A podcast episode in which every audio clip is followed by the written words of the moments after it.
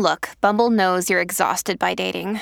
All the must not take yourself too seriously and 6 1 since that matters. And what do I even say other than hey?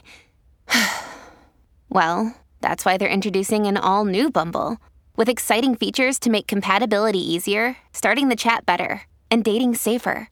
They've changed, so you don't have to. Download the new Bumble now. Wyndham Hotels and Resorts makes travel possible for all.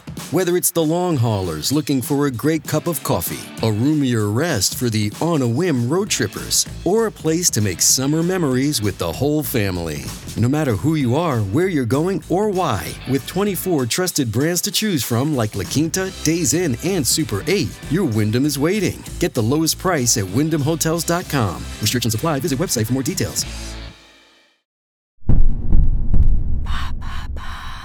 Quelle est la véritable histoire de Crazy Bear, l'ours cocaïné?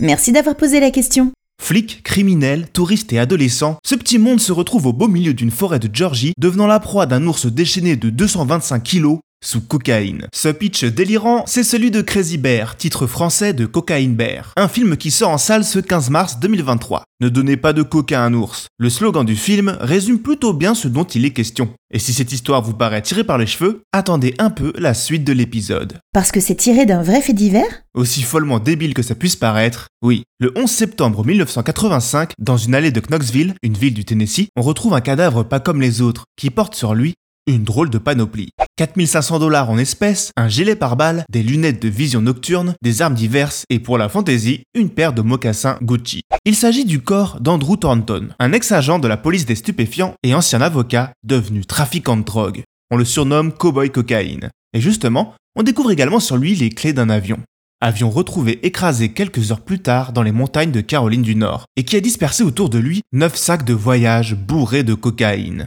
Car Andrew importe sa marchandise en avion depuis le Mexique et la largue en pleine nature pour la récupérer ensuite. Apparemment cette fois, tout ne s'est pas passé comme prévu.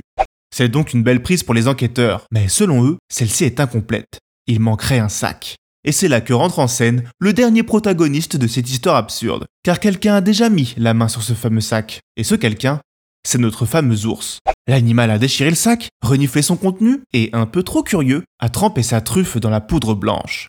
Selon les prises de sang effectuées par le médecin légiste, l'animal en aurait absorbé 3 ou 4 grammes. Comment se termine cette histoire absurde? Le pauvre ours a succombé à une overdose quelques minutes après avoir goûté le produit. Autour du cadavre de la bête gisent 40 paquets éventrés, chacun d'eux contenant un kilo de cocaïne pour un total de 20 millions de dollars.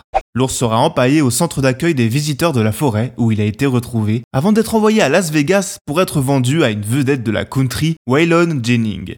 Il sera ensuite vendu aux enchères pour la modique somme de 200 dollars et finira dans le magasin d'un centre commercial.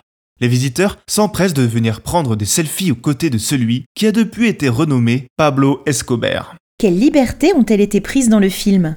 La version que vous retrouverez au cinéma est très librement inspirée de ce fait divers. Elle permet en quelque sorte à notre animal de se venger. Car dans Crazy Bear, le gros ours ne meurt pas illico après avoir pris la coke. Il devient un super prédateur enragé qui ne pense qu'à dévorer les promeneurs. Au casting, vous pourrez y retrouver Kerry Russell et Ray Liotta, qui signe sa dernière apparition sur le grand écran, cet acteur nous ayant malheureusement quitté en mai 2022.